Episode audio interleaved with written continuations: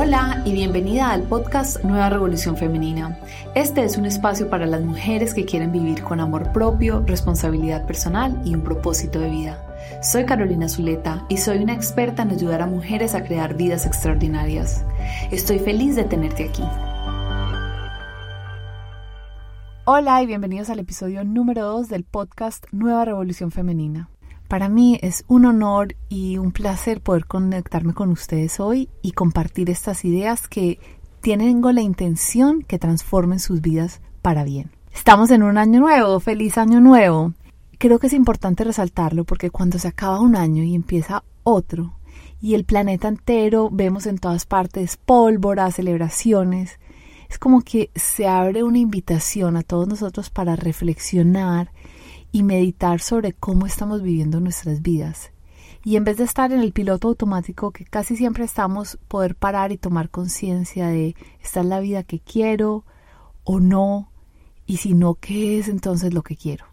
Una de las cosas que yo sé es que la vida que tenemos es la consecuencia de las acciones que tomamos. También hay cosas que están fuera de nuestro control, pero aún las cosas que están fuera de nuestro control cómo respondemos a ellas es lo que crea la vida que tenemos. Y cómo actuamos o cómo respondemos a nuestras circunstancias está determinado por la manera como pensamos y cómo vemos el mundo. Entonces, para uno poder crear una vida extraordinaria, tenemos que tener una mente extraordinaria. Y eso es precisamente lo que quiero hablar hoy. Quiero hablar de un principio que hace parte de una mentalidad de las personas más exitosas y este principio viene del budismo y se llama cómo tener una mente de principiante. El maestro Zen, que se llama Shunryu Suzuki, decía, en la mentalidad de un principiante, en la mente de un principiante existen muchísimas posibilidades. En la mente de un experto existen muy pocas.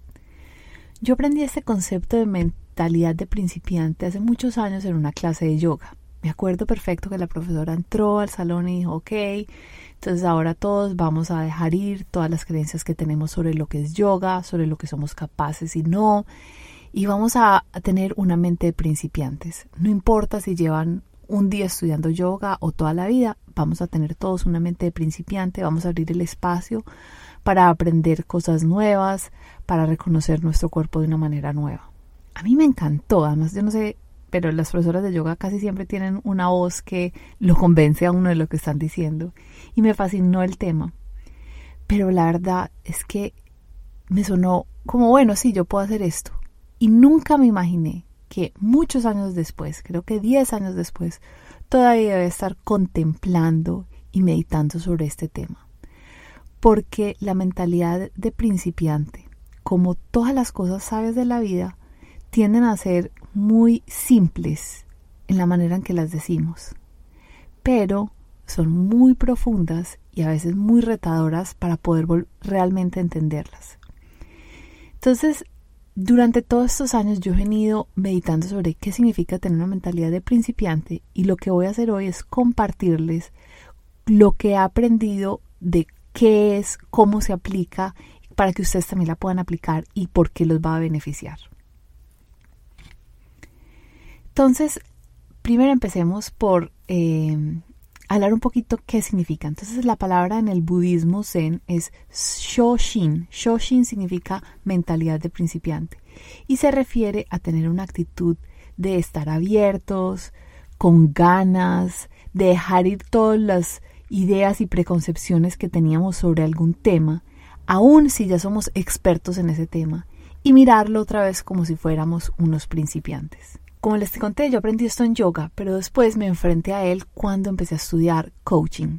Mi primer entrenamiento como coach fue un, entrenamiento muy riguroso de lo que yo llamaría el coaching clásico, en donde nos enseñaron que coaching no se trataba de dar nuestras opiniones, sino de escuchar muy bien a nuestros clientes, hacer preguntas que no fueran para que el cliente respondiera algo que yo quería, sino para permitir el descubrimiento, nuevas perspectivas y nuevas ideas.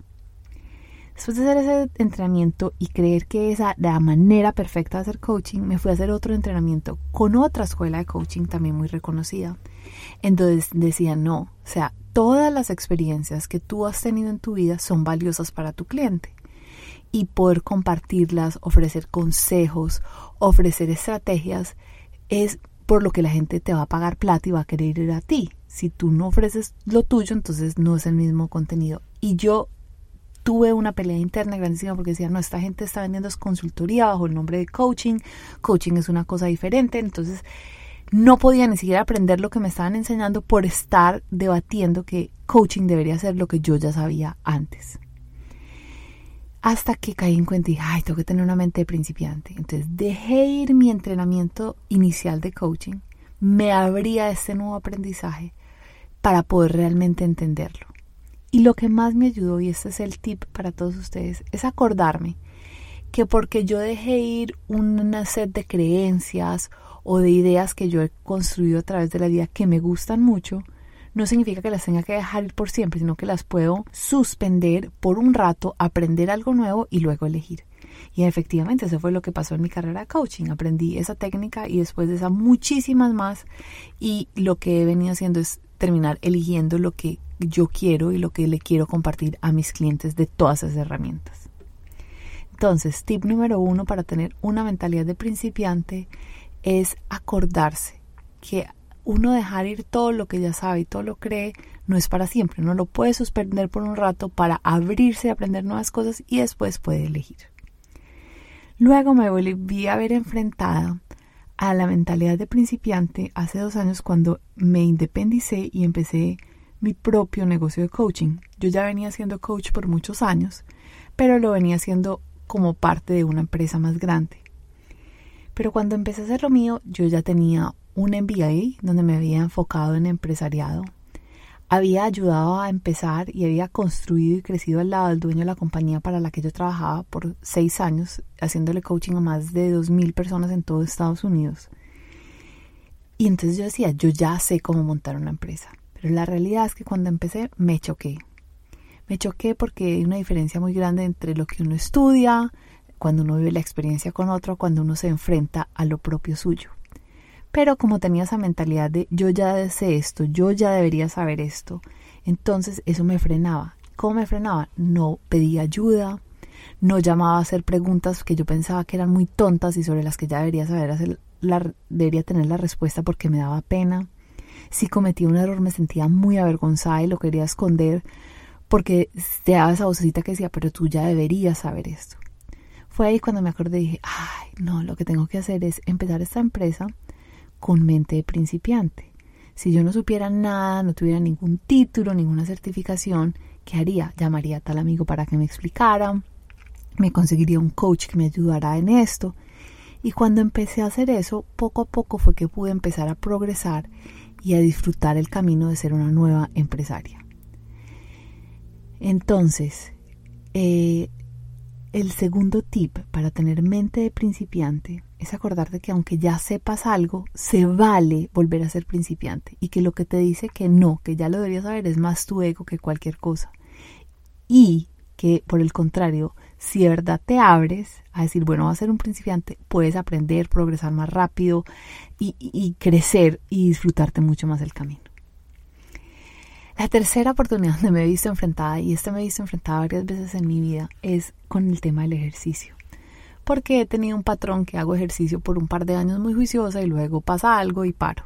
Lo último que pasó fue que quedé en embarazo y tuve una hija y mi horario se descuadró y no estuve tan juiciosa con el ejercicio. Entonces apenas ahora lo estoy retomando.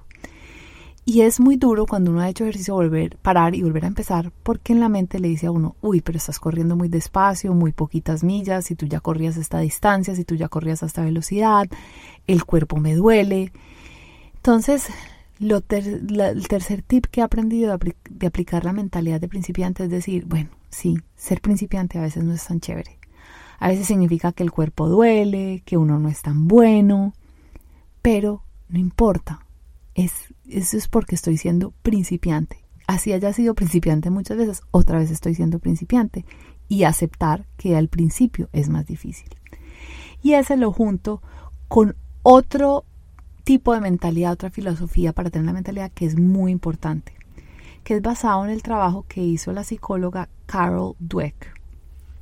Carol Dweck era una investigadora que estaba muy interesada en qué estaba pasando con los niños, porque hay niños que se frustraban y no aprendían, o eran muy buenos estudiantes y después empezaron a bajar en las calificaciones, o, eran simplemente nunca lograban las notas buenas y se quedaban atrancados. Y se empezó a dar cuenta que los niños que cuando les ponían un problema que era difícil o, o les iba mal y se frustraba era porque casi toda la retroalimentación que recibían era del momento. Entonces era como la mayoría de nosotros le hemos recibido. Sacaste excelente o sacaste bueno o perdiste este examen. Entonces, cuando uno recibe retroalimentación, solamente si lo que empieza a pasar es que uno empieza a, creer, uy, perdí este examen, entonces yo no soy bueno para matemáticas. Em, me echaron de este trabajo, entonces yo no soy bueno para trabajar. Cuando uno mira la retroalimentación de este momento, versus lo que ella descubrió es que hay otros niños que reciben retroalimentación como del progreso. Entonces, en vez de decirles sacaste F o sacaste 10 era muy bien, pusiste todo este empeño, pusiste estas horas, aprendiste estos nuevos conceptos, te faltan estos otros, pero siempre la retroalimentación era que eran como una hora en proceso, no un momento definitivo. Entonces en vez de decirles, no eres bueno para matemáticas, eres, no eres bueno para matemáticas todavía, o todavía no sabes estos conceptos, pero los puedes aprender. Y ella determinó eso como mentalidad de crecimiento versus mentalidad fija. Entonces, la mentalidad de crecimiento asume que aunque los resultados que tú tengas en esta vida, en este momento en la vida, no son los que quieres, tú puedes aprender, tú puedes mejorar, tú puedes progresar. La mentalidad fija dice, si tú eres malo en esto o te fue mal en ese examen, entonces eso significa que ya eres malo en eso. Trabajando con adultos yo me he dado cuenta que casi todos nosotros tenemos los dos tipos de mentalidades para cosas diferentes. Es más, hace unos años trabajé con un mentor y él es una persona con mentalidad de crecimiento, porque siempre está aprendiendo cosas nuevas, lanzándose a hacer nuevos proyectos, entendiendo que al principio no es bueno, pero que él puede aprender. Pero un día nos confesó que había un área en su vida donde él tenía una mentalidad fija, y era a través de, eh, de lo que él quería de poder bailar, porque no daba pie con bola. Y toda la vida había sentido que él no sabía bailar y él creía que nunca iba a poder aprender a bailar y que simplemente él era malo para bailar.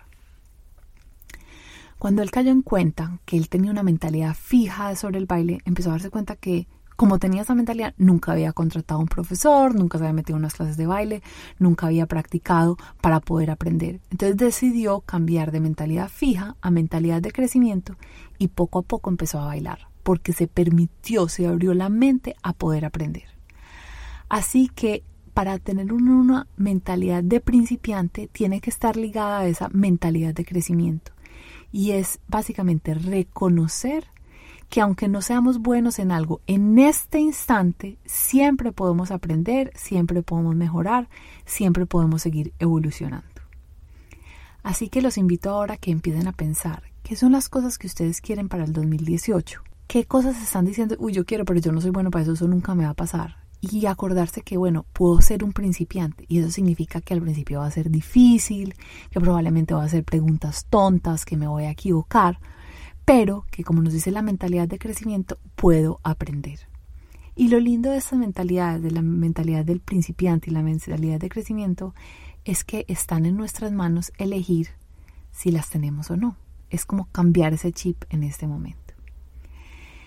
Me encantaría si ustedes me escriben a info.carolinazuleta.com y me cuentan en qué áreas de su vida se están dando cuenta que tienen una mentalidad fija y en qué áreas de su vida tienen la evidencia que tienen una mentalidad de crecimiento. Y cómo van a hacer ese cambio para poder alcanzar más lo que ustedes quieren. Entonces las tres preguntas es, ¿qué tiene mentalidad fija? ¿Qué tiene mentalidad de crecimiento? ¿Y qué cambio van a hacer para tener más mentalidad de crecimiento? Empecemos este 2018 llenos de sueños, metas y visiones grandes y acordémonos que empezar podemos ser principiantes y crecer y aprender hasta lograrlo. Les mando un abrazo y les agradezco mucho por haber escuchado hoy. Bye. Si estás comprometido en tener una vida plena y quieres recibir las ideas y herramientas que solo comparto con mi comunidad, visita mi página web en www.carolinazuleta.com, elige verla en español y suscríbete a mi boletín. Mi misión es mejorar la vida de un millón de personas Así que si te gustó el contenido de hoy, te invito a que compartas este podcast con todos tus amigos y familiares. Recuerda que cada semana tendremos un episodio nuevo. Te envío un gran abrazo y buena energía para construir una vida plena. Chao.